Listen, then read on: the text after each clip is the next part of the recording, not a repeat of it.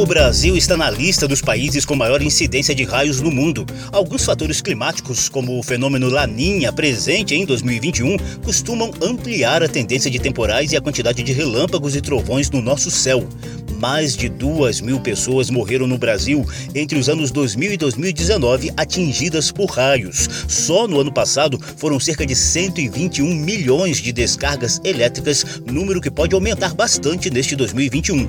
Os prejuízos estimados chegam a um bilhão de reais por ano. Os raios são o tema do Salão Verde de hoje. Salão Verde, o espaço do meio ambiente na Rádio Câmara. De repente, o tempo fecha, nuvens cinzentas e pesadas cobrem o céu, vários clarões pipocam aqui e ali e surgem estrondos por toda parte. Não há dúvida, tempestade à vista. Às vezes, o toró nem cai com aquela intensidade ameaçada, mas sempre assusta. O temporal em si pode causar trocentos transtornos, como enchentes, inundações, deslizamentos de terra, queda de energia elétrica, acidentes e o que é pior de tudo, mortes. Se não bastasse esse poder destruidor da chuvarada, os raios, que são potentes descargas elétricas entre as nuvens e o solo, também costumam causar estragos e mortes. Eles são mais comuns a partir da formação das nuvens cumulonimbus, típicas do verão, mas acontecem durante o ano inteiro. O Brasil tem destaque internacional na incidência de raios e, infelizmente, no número de vítimas fatais por descargas elétricas. Eu sou José Carlos Oliveira te convido a nos acompanhar aqui na Rádio Câmara e emissoras parceiras numa viagem por raios, relâmpagos e trovões entre o céu e o chão do Brasil. Nossos guias nessa viagem serão Osmar Pinto Júnior, doutor em Geofísica Espacial, pesquisador do Instituto Nacional de Pesquisas Espaciais e coordenador do ELAT, o Grupo de Eletricidade Atmosférica do INPE, e Francisco Assis Diniz, mestre em climatologia e chefe da previsão do tempo do Instituto Nacional de Meteorologia. Geológicas. Novidades e curiosidades sobre a dinâmica do planeta e da natureza. Geológicas. Para começar, a gente propôs um bate-pronto de perguntas e respostas básicas, quase tão rápidas quanto um relâmpago. Afinal de contas, como se formam os raios? Osmar Pinto Júnior, do INPE. Os raios se formam a partir do choque de partículas de gelo dentro das nuvens de tempestade. Ao se chocar as partículas por atrito, formam cargas elétricas que vão dar origem aos raios. Que tipo de nuvem está associado aos raios? Fundamentalmente as nuvens cumulonimbus. Raramente outro tipo de nuvem pode produzir um raio. O meteorologista Francisco de Assis Diniz confirma esse fato lá nas observações diárias do IMET, principalmente no verão. Os raios são exatamente formados devido às nuvens cumulonimbus. Só esse tipo de nuvens cumulonimbus que também que ocorre as descargas atmosféricas, os raios e as trovoadas. Outras nuvens não se formam não. As cumulonimbus são aquelas nuvens cinzentas e pesadonas que costumam nos assustar nas chuvas de verão. O Francisco de Assis tem mais alguns detalhes sobre elas. Os raios são formados devido às altas temperaturas com alta liberação de calor latente. Daí se formam-se as nuvens cumulonimbus, que são nuvens de trovoadas. Essas nuvens são formadas exatamente devido a forte resfriamento que sofre na atmosfera com os ventos, uma ascendência muito grande, né? Eleva o vapor d'água para cima numa rapidez grande, numa maior rapidez, e daí sofre um forte resfriamento, aí forma-se essas nuvens que vai crescendo na vertical, que chegam até 15, 18 quilômetros de altitude. Aí daí essas nuvens se formam com gotículas de água e partículas de gelo, por isso que forma aí as descargas atmosféricas e raios. E tem dias de verão em que a atividade dessas nuvens pesadas é tão intensa que o céu parece estar sofrendo um bombardeio com trocentos relâmpagos ao mesmo tempo. Mas o coordenador do Grupo de Eletricidade Atmosférica do INPE, Osmar Pinto Júnior, ressalta que nem sempre a gente ouve a mesma intensidade de trovoadas associadas aos relâmpagos. A resposta é sim, mas não necessariamente a gente consegue escutar. Em algumas situações a gente não escuta. O Francisco de Assis do IMET dá alguns toques importantes para a gente ficar bem atento às previsões meteorológicas. Quando tem um alerta de tempestade, de temporal, aliás, emitido pelo IMET, geralmente o temporal está sempre associado com descargas atmosféricas e com trovoadas. Aí, por isso que tem a condição da descarga atmosférica do raio, porque toda trovoada sempre vem associado com o, o raio.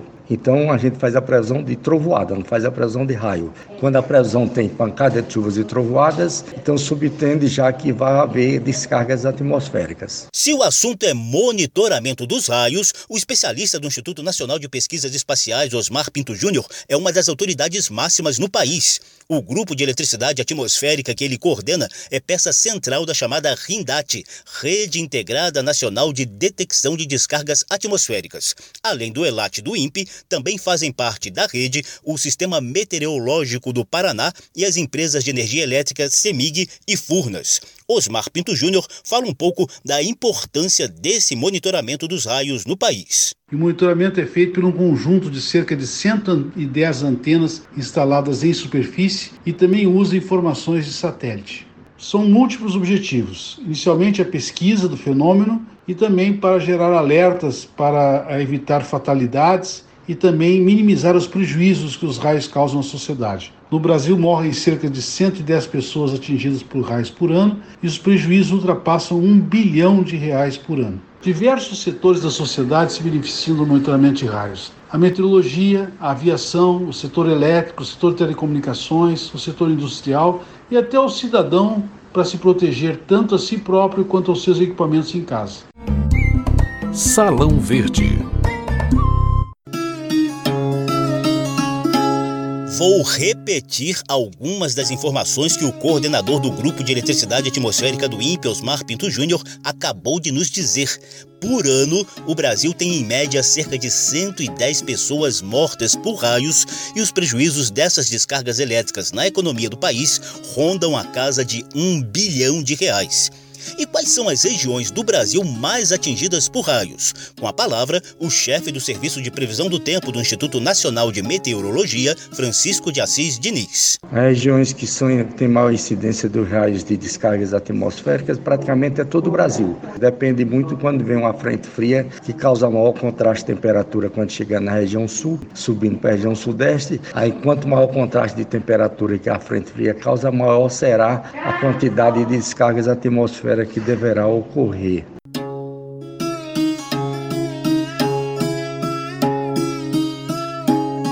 O ELAT, Grupo de Eletricidade Atmosférica do Instituto Nacional de Pesquisas Espaciais, mantém um ranking dos municípios brasileiros de acordo com a incidência de descargas elétricas. Seis cidades do Pará ocupam as primeiras posições nesse ranking de raios: Santa Maria das Barreiras, Oriximiná, Conceição do Araguaia, Santana do Araguaia, Cumaru do Norte e Ourilândia do Norte, com incidências que variam de 44 a 38 raios por quilômetro quadrado por ano.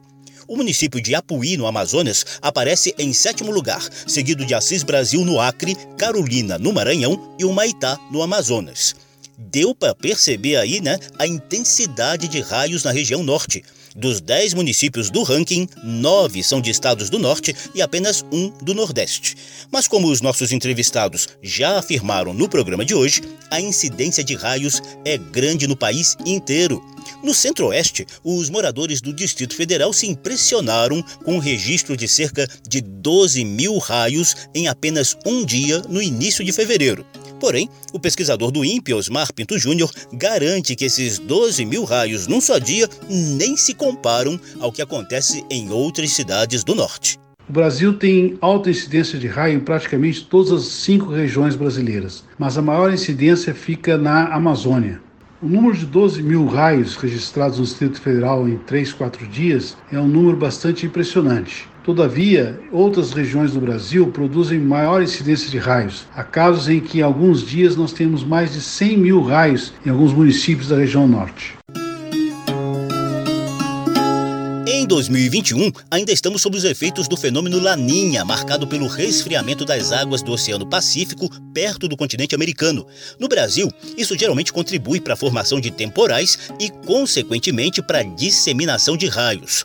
Olha só como tem aumentado o número dessas descargas elétricas nos últimos dois anos. Foram cerca de 62 milhões de raios no Brasil em 2019. No ano passado, esse número quase dobrou 121 milhões de raios.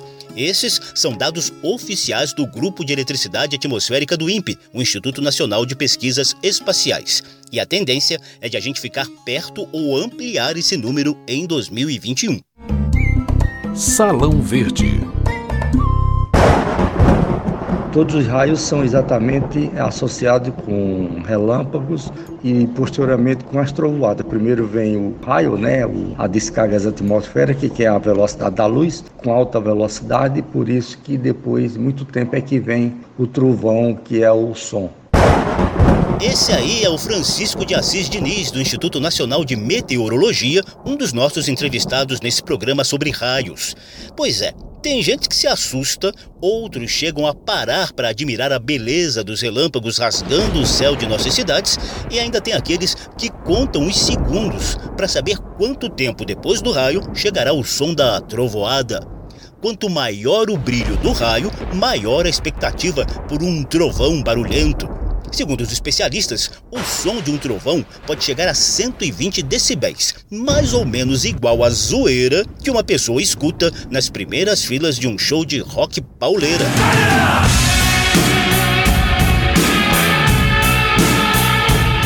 E além de poder enigmático, os raios têm efeito positivo no meio ambiente ao ajudar na limpeza do ar e na produção de ozônio, importante na absorção da radiação ultravioleta.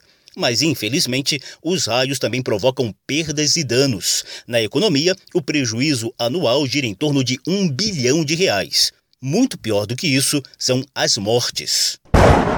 Escuta só o que o doutor em Geofísica Espacial e coordenador do Grupo de Eletricidade Atmosférica do INPE, Osmar Pinto Júnior, tem a falar sobre o poder de destruição de um raio. A corrente elétrica de um raio tipicamente é da ordem de 20 a 30 mil amperes. Isto é mil vezes a corrente elétrica de um chuveiro na sua residência. Portanto, dá para você ter a ideia do poder, da capacidade que um raio tem. Se ele atinge uma pessoa diretamente, é morte certa. Na maioria dos casos, o raio atinge indiretamente, cai próximo à pessoa. Então, em determinadas circunstâncias, a pessoa pode sobreviver. O ELAT do INPE fez um minucioso levantamento das mortes provocadas por raios no Brasil entre os anos 2000 e 2019.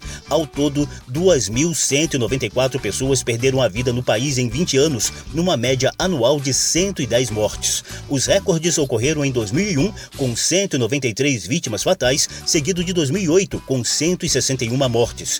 No período pesquisado, a esmagadora maioria das vítimas eram homens, 82%. Quanto à faixa etária, tivemos 24% de mortos com idades entre 20 e 29 anos e 20% ainda mais jovens, entre 10 e 19 anos de idade. São Paulo foi disparado o estado com maior número de mortes por raios, 327. Em seguida vieram Minas Gerais com 175, Pará com 162, Rio Grande do Sul com 147, Mato Grosso do Sul com 138 e Amazonas com 133. Outro dado interessante da ampla pesquisa do Grupo de Eletricidade Atmosférica do INPE é a relação das mortes provocadas por raios com a estação do ano. Entre 2000 e 2019, 43% dos casos fatais ocorreram no verão, 33% na primavera, 16% no outono e 8% no inverno, deixando bem claro que o poder de destruição de um raio está em ação durante o ano inteiro, apesar de ser mais intenso no verão e na primavera. O ELAT do INPE também pesquisou onde ocorreram essas mortes por raios entre os anos 2000 e 2019. O resultado foi o seguinte: 26% em área rural, geralmente durante atividade agropecuária, e 21% dentro de casa, quando a vítima estava encostada ou perto de janelas e portas, ou ao telefone, ou perto de aparelhos conectados à energia ou a tomadas. 9% dos mortos por raios estavam perto ou dentro do mar, rios, cachoeiras e piscinas ou mesmo na faixa de areia da praia ou em atividade na beira de rios. Outros 9% das vítimas estavam embaixo de árvores. 8% foram atingidos mesmo em áreas cobertas, como galpão e varanda. 7% dos mortos estavam em áreas descampadas, às vezes até jogando futebol, parado ou caminhando ao ar livre. A pesquisa ainda apontou 6% de mortes em algum tipo de meio de transporte, como carroceria de caminhão e carro conversível, ou andando de moto ou bicicleta.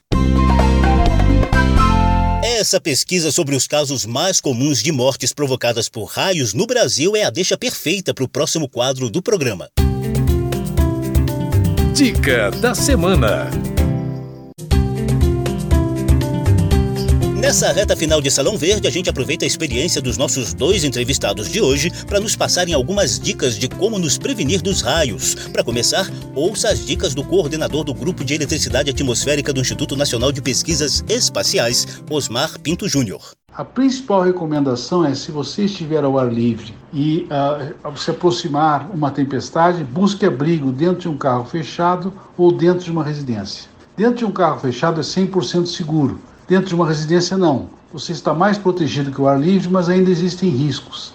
20% das mortes por raios ocorrem dentro da residência. O que você deve evitar de fazer dentro de uma residência durante uma tempestade? Ficar em contato com qualquer objeto ligado à rede elétrica ou rede telefônica. Exemplos: ficar encostado numa geladeira, falar ao telefone com fio e assim por diante. Eu aproveito e recomendo que você também visite o site do Elat do INPE. Lá você pode conferir outras dicas de prevenção e ainda ficar por dentro de alguns mitos e lendas em relação às descargas elétricas. Por exemplo, espelhos não atraem raio, como muita gente ainda acredita. Essa crença surgiu antigamente, quando os espelhos traziam algumas molduras metálicas. Essas molduras, sim, atraíam raios, mas o espelho em si não. Portanto, se seu espelho de casa não tem moldura ou tem moldura de madeira ou de outra estrutura não metálica, você não precisa se preocupar em cobri-lo durante as tempestades. Por outro lado, o mesmo site do Elarte do INPE desmente aquele ditado popular de que um raio não atinge duas vezes o mesmo local. Só para vocês terem uma ideia, o Cristo Redentor lá no alto do Morro do Corcovado, no Rio de Janeiro, recebe cerca de seis raios por ano. Confira essa e muitas outras informações sobre raios no site do Grupo de Eletricidade Atmosférica do Instituto Nacional de Pesquisas Espaciais, imp.br barra weblat barra homepage ou simplesmente digite elat barra imp no seu site de pesquisa preferido. E do ponto de vista da meteorologia, o chefe da previsão de tempo do IMET, Francisco de Assis Diniz, também tem algumas dicas pra gente. Bom, as principais recomendações é que as pessoas devem evitar de estar debaixo de árvore, de, por exemplo, andar no momento de, de temporal, andar com guarda-chuva, porque ele está sendo o primeiro ponto a, um, a receber um raio. Também evitar de estar no momento com o chuveiro ligado, evitar de estar no momento com o telefone fixo também. Se a pessoa estiver dentro do carro, não, está protegido, não tem problema nenhum. Evitar também de estar dentro de uma piscina, né? Porque a água tem uma condutividade térmica grande, então também é perigoso. Também vale a pena ficar atento ao site do Instituto Nacional de Meteorologia quanto à previsão do tempo para sua região. Se houver perspectiva de chuvas e trovoadas, é sinal de que raios estarão por perto nas próximas horas. E além do site do Elat Imp que a gente divulgou agora há pouco, também vale ficar atento ao site da RINDAT, Rede Integrada Nacional de Detecção de Descargas Atmosféricas. Além de dicas e informações úteis, Elat e RINDAT trazem em tempo real o mapa da incidência de raios no Brasil. O site da rede é rindate.com.br. Repetindo, rindate.com.br. Salão Verde trouxe um panorama geral dos raios presentes no Brasil ao longo do ano inteiro, principalmente no verão e primavera. O programa teve produção de Lucélia Cristina, edição e apresentação de José Carlos Oliveira. Se você quiser conferir de novo essa e as edições anteriores, basta visitar a página da Rádio Câmara na internet e nas redes sociais e procurar por Salão Verde. O programa também está disponível em podcast. Obrigadíssimo pela atenção. Tchau. Salão Verde, o espaço do meio ambiente na Rádio Câmara.